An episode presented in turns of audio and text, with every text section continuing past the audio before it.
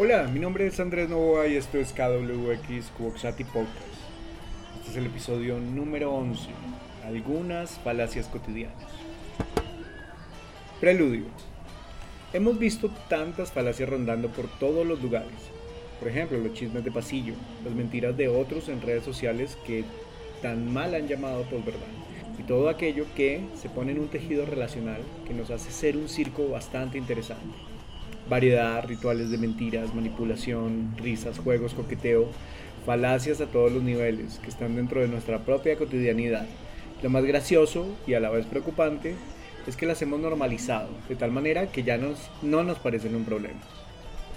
Hay distintos tipos de falacias, algunas que utilizamos en nuestra retórica relacional y otras que son estructurales, que utilizan los políticos para convencernos de cosas que no son. En este episodio trataremos de analizar algunas falacias en distintos niveles. Puntos de fuga. La falacia la podríamos definir como un engaño, tal vez un fraude o alguna mentira. Es algo retórico definitivamente, algo con lo que intentamos convencer a otros. Y cuando ya está instaurado en nuestra cotidianidad como parte natural, probablemente no hay vuelta atrás. Ya hace parte de nuestros rituales. Veamos algunos ejemplos desde distintas perspectivas.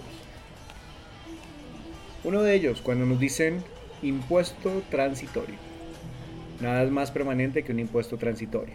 Un ejemplo muy cotidiano es el impuesto 4 por mil, una falacia creada en 1998 que supuestamente buscaba apoyar a los bancos que estaban en problemas, con una vigencia de un año para enfrentar una crisis económica de la época.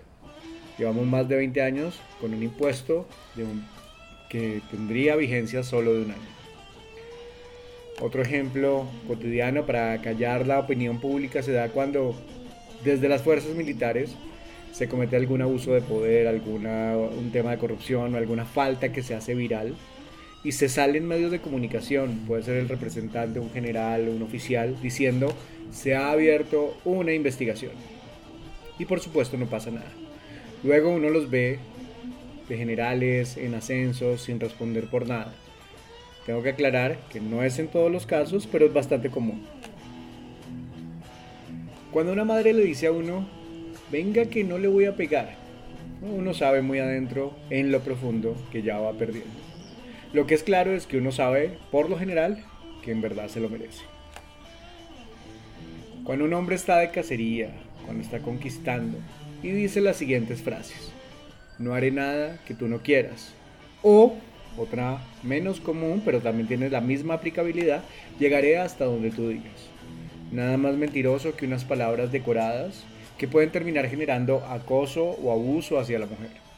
Otras derivaciones en ese sentido se pueden dar desde la postura de ese amigo que dice ser amigo, pero que está esperando como un chulo a que termine con el novio para aplicar una estrategia estructurada narrativa de conquista.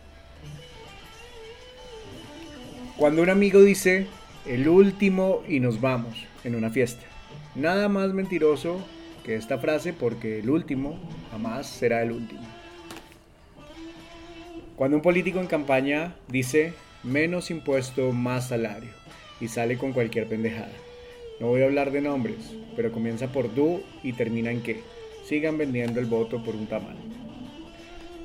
Cuando uno va a las 3 de la mañana y destapa la olla del arroz y dice solo una cucharada, o abre la nevera y dice un mordisquito, no nos hagamos los huevones. El que ataca la nevera a las 3 de la mañana tiene voluntad de gordo.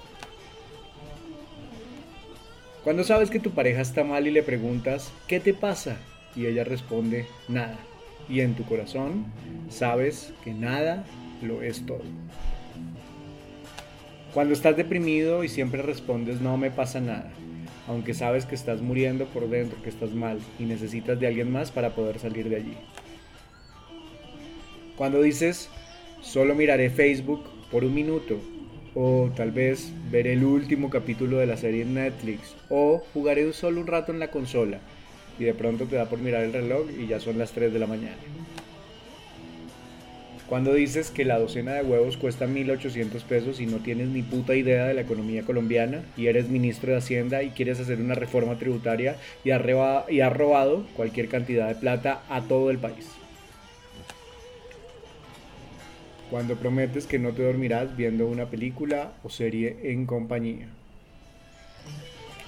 Cuando tienes que encontrarte con alguien y dices, ya voy llegando, o me demoro 5 minutos, y ni siquiera te has bañado o ni siquiera has salido de casa.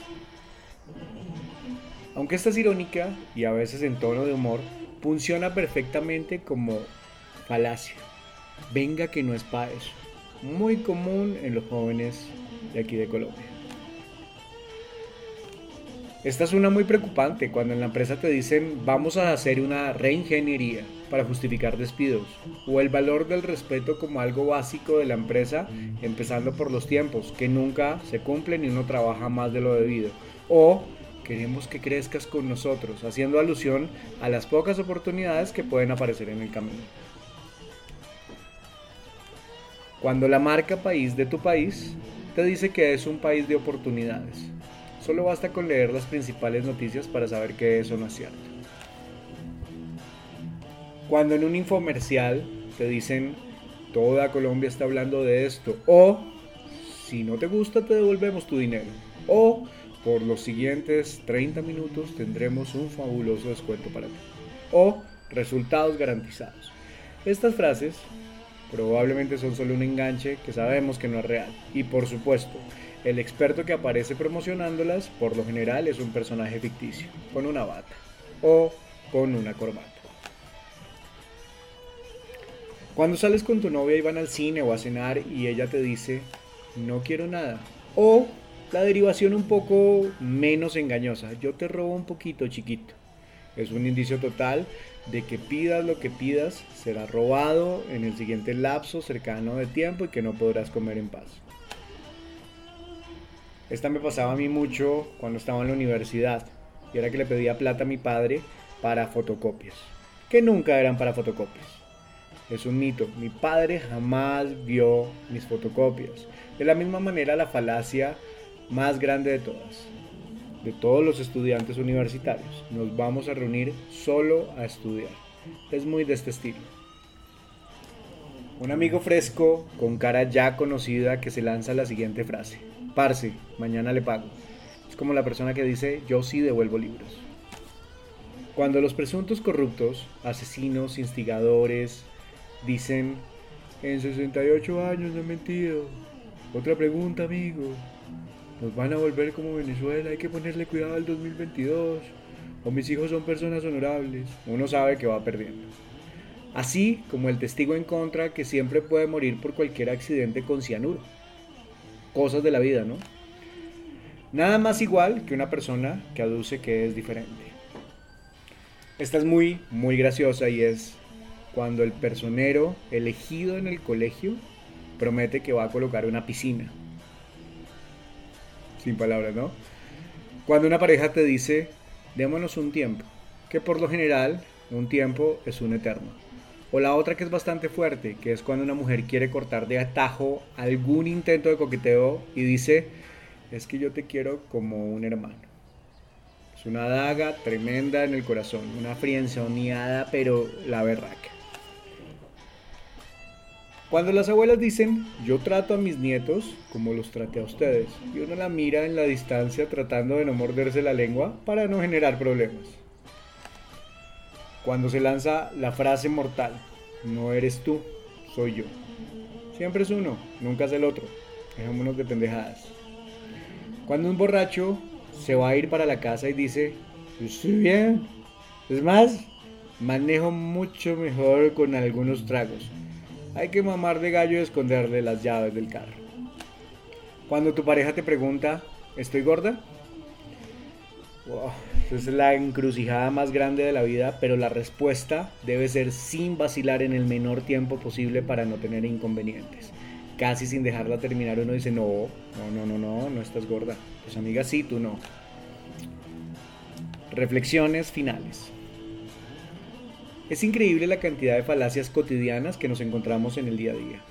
La mayoría ya normalizadas. Algunas hacen parte de un mundo irónico relacional que nos permite buscarle buenos momentos a la vida y otras que son cortinas de humo, distracciones de los poderosos para seguir hundiendo a las personas que intentan sobrevivir. Hay que recomponer nuestros lenguajes, ser más directos, Si no se entiende algo, preguntar. Entender que podemos comunicarnos de múltiples, de múltiples formas y con múltiples lenguajes. No nos hagamos más pajas mentales. Sobre todo en las cosas estructurales, necesitamos más personas que entiendan las distintas realidades y que actúen en consecuencia de ellas. Esto es muy sencillo. Quienes nos representan deberían hacer lo mejor para nosotros desde el punto de vista de la política, de proyectos y de construcción de realidades sociales. Hay falacias de falacias. Unas que hacen parte de un juego comunicacional que no hace daño. Una retórica que todos utilizamos.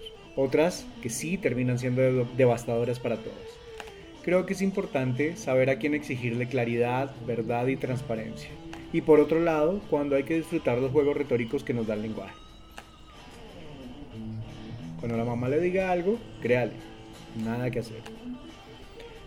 El lenguaje es infinito y cuenta con distintas estrategias narrativas que deben encontrar su momento y su público. Leer el contexto permitirá hacer un uso adecuado de las palabras, de las historias, de las falacias y de las realidades. Con esto, acabamos este episodio de KWX Kuboxati Podcast. Comparta las falacias de la cotidianidad. Hay millones. Síganme en arroba camaleón enojado en Instagram, en arroba Andrés Novoa en Facebook.